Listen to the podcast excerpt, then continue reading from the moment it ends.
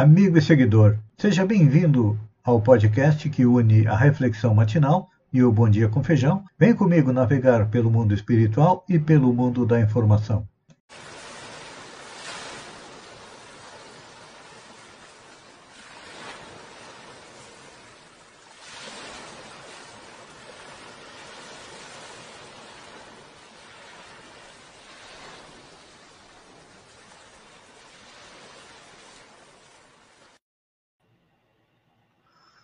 Olá, amigo e seguidor.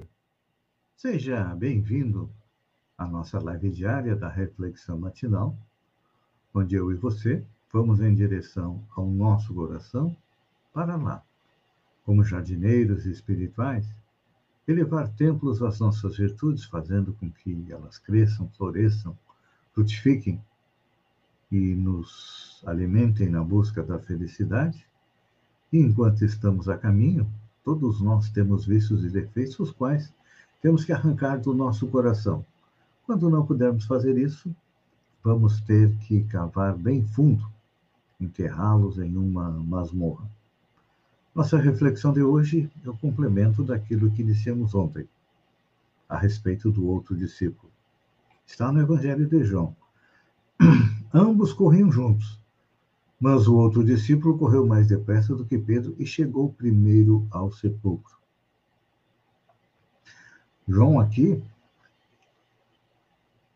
chama a si mesmo de outro discípulo para nos dar uma das mais belas lições de que todos nós temos que apagar a nossa luz para que é, ilumine o caminho a luz do Cristo.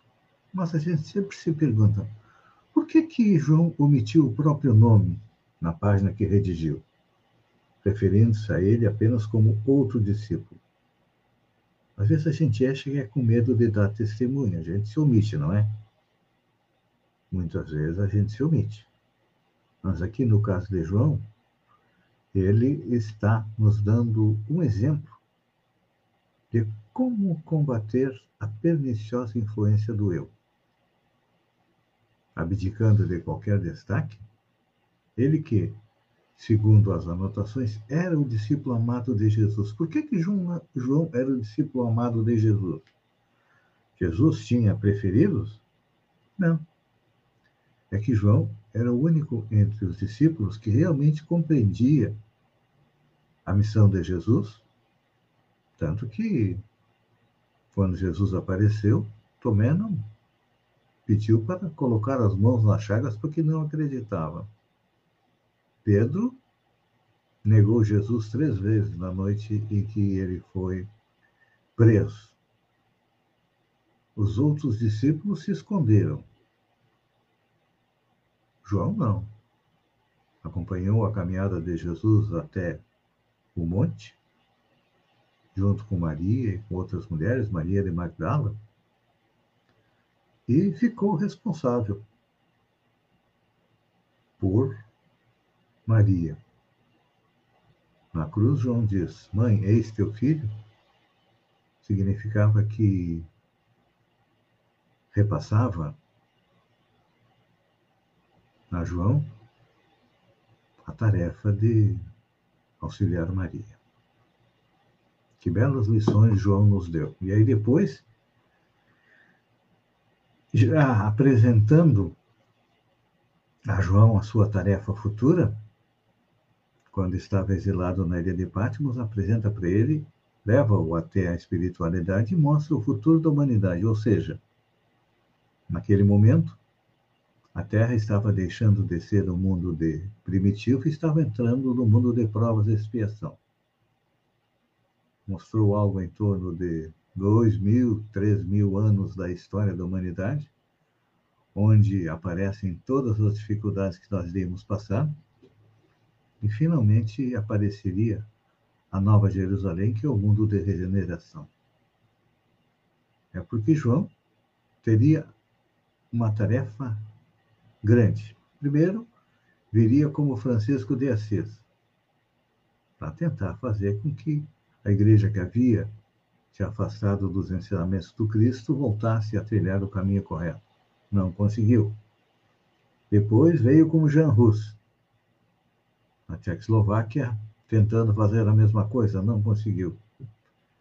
E finalmente retorna como Allan Kardec, para nos apresentar o Consolador Prometido, que todo mundo pensa que é uma religião, mas não. O Espiritismo não é uma religião. O Espiritismo é uma ciência. Como diz Allan Kardec, como o define, é a ciência que estuda a natureza, a origem e o destino dos espíritos, bem como as suas relações com o mundo corporal. Essa é a definição do Espiritismo. É também uma filosofia, porque a partir da ciência, Kardec nos traz a filosofia e, finalmente, a parte que nós chamamos de religiosa não é nada mais, nada menos que a colocação em prática da moral do Cristo. E todo esse trabalho foi feito por João, quase que anonimamente. Em nenhum momento, enquanto esteve encarnado como Francisco, ele disse que era João. Essas informações foram chegando depois para nós a partir do momento que nós tomamos contato com a doutrina espírita e os espíritos nos repassavam essas informações. Depois, quando encarnado como Allan Kardec, em nenhum momento ele afirmou que teria sido o apóstolo João. Sempre foi bastante reservado em relação ao seu passado espiritual, mas com certeza era um apóstolo de Jesus, como está naquela bela passagem escrita pelo irmão X do encontro entre Kardec e Napoleão. Ali, Jesus apresenta seu discípulo que iria reencarnar para codificar a doutrina espírita. E durante todos estes milênios, João trabalhou infatigavelmente junto de Jesus, apagando a sua luz, como dizia o apóstolo Paulo, para que brilhasse a luz de Jesus, para nos auxiliar a chegar ao mundo de regeneração. Então, que a gente procure nos mirar e tentar compreender por que, que João se referiu a ele como outro discípulo, sem se colocar em evidência. E nós, ao contrário, o que, que nós fazemos? Normalmente procuramos nos colocar em evidência. Vivemos em uma sociedade que premia o melhor. Tanto que nas Olimpíadas, o lema das Olimpíadas é mais alto, mais forte e mais rápido. Altios sítios, não me lembro qual é o outro. Numa sociedade onde existe a competição, é assim que acontece. Mas, pouco a pouco, estamos aí aprendendo a cooperar. Um exemplo é que já existem cooperativas onde todos trabalham junto pelo bem comum. Assim será no mundo de regeneração, onde ainda haverão países, haverão governos, mas todos trabalhando juntos. Para quê? Pela evolução do planeta e pela evolução do ser humano. Que possamos aí é, aprender com o exemplo de João, um dos espíritos mais evoluídos que passou sobre a Terra. Se não, o segundo mais evoluído, que o primeiro foi Jesus, espírito puro. João é um espírito superior, que com certeza ainda está a nos auxiliar na nossa caminhada com destino ao encontro com nós mesmos, fazendo a nossa reforma íntima e chegando à tão sonhada felicidade. Pense nisso, amigo seguidor. Enquanto eu agradeço a você por ter estado comigo durante esses minutos, fiquem com Deus e até amanhã, no amanhecer, com mais uma reflexão matinal. Um beijo no coração e até lá, então.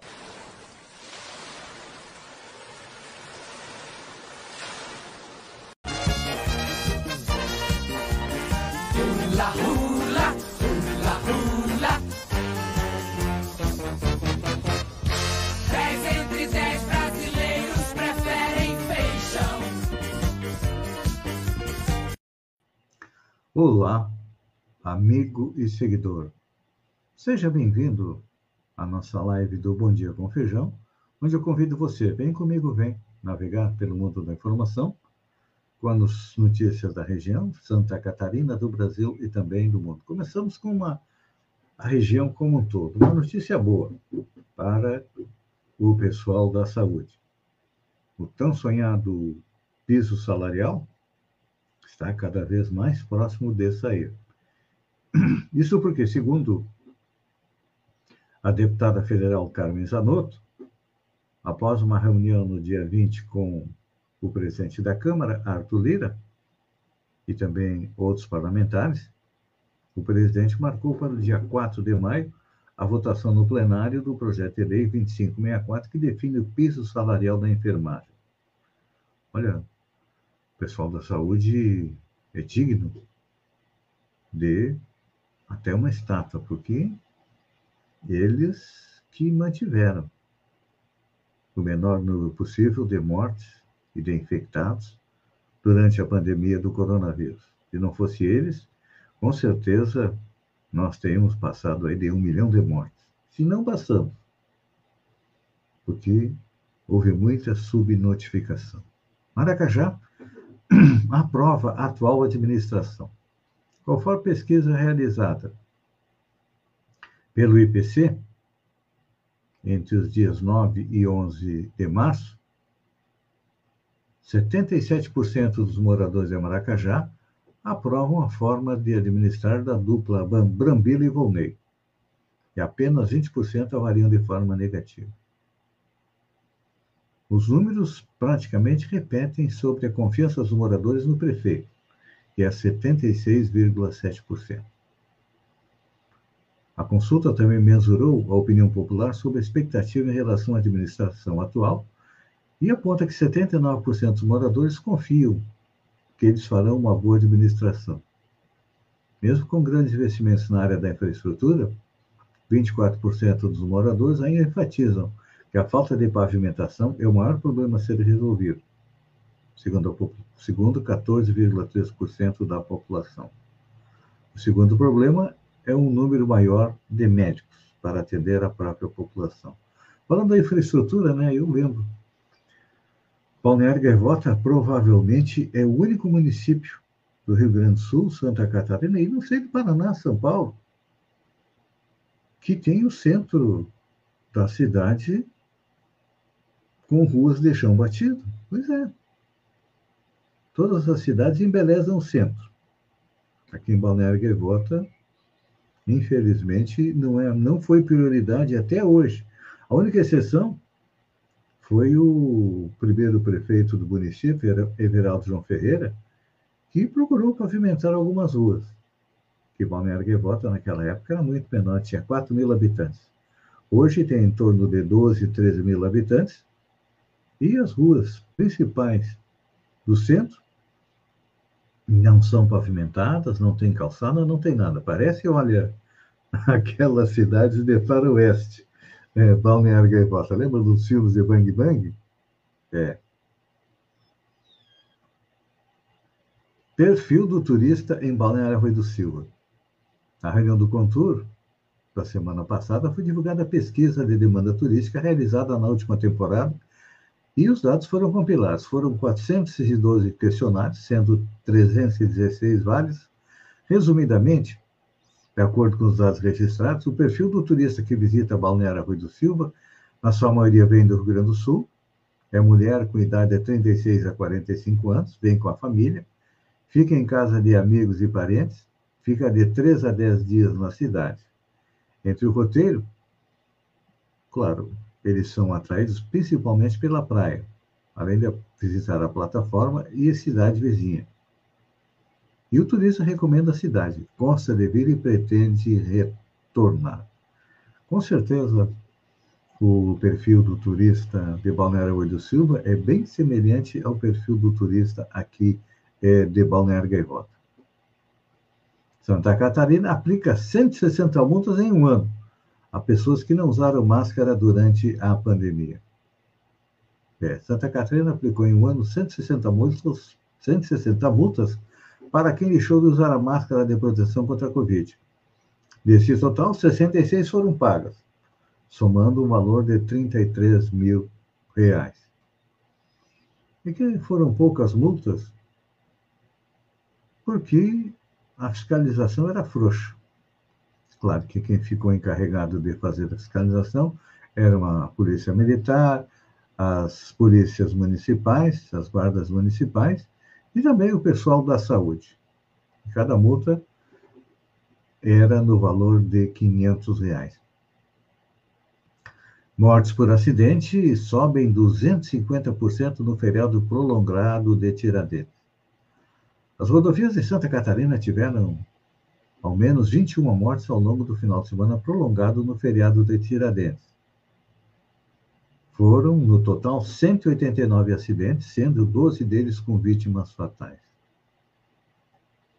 Isso representa um aumento de 250, se comparado com o fim de semana anterior, quando houve outro feriado também.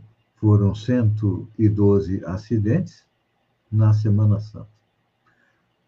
Então tá aí, gente. A gente tem que ter bastante cuidado ao transitar nas nossas estradas. Isso porque o maior número de pessoas multadas foi por direção embriagado, por estar dirigindo embriagado. Para mim, opinião própria.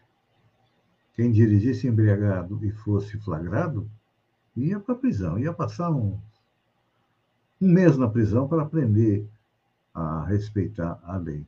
Porque um cara embriagado é como se fosse um animal ao volante, né? Um touro enfurecido. Quantos acidentes tem? A maioria dos acidentes ou é imprudência ou é embriaguez ao volante. Elon Musk compra o Twitter. De acordo, o acordo de Elon Musk para comprar o Twitter foi confirmado nesta segunda-feira, dia 25. A aquisição movimentará 44 bilhões de dólares em torno de 215 bilhões de reais e tornará a rede social uma companhia de capital fechado.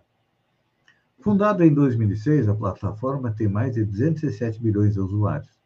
Ela ficou conhecida por mensagens de apenas 140 caracteres e em novembro de 2017 dobrou o tamanho. Hoje você pode fazer um post com 280 caracteres.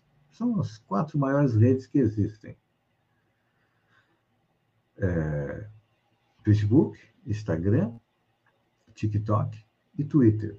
As outras são menores. E Elon Musk, na minha visão, claro que a gente sabe que ele é o homem mais rico do mundo, tem um patrimônio avaliado em 273 bilhões de dólares, ou seja, 1,3 trilhão de reais, segundo o ranking da Bloomberg, é conhecido por polêmicas. Ele foi eleito no ano passado como personalidade do ano da revista Time. Além da rede social, ele é dono da empresa de exploração espacial SpaceX. Também investe na internet via satélite. Hoje ele está dando todo o apoio para a Ucrânia, porque a Rússia destruiu a rede de comunicação e os satélites do Elon Musk estão dando apoio para a Ucrânia. E também ele é fabricante dos carros elétricos Tesla. Vamos ver o que, que vai acontecer, o que, que vem de mudança aí com Elon Musk sendo o proprietário do Twitter. Tem gente que acha que vai ser uma rede extremamente liberal. Dá um, um abraço para a Carla Jeremias, que está conosco aqui é, no Bom Dia com Feijão.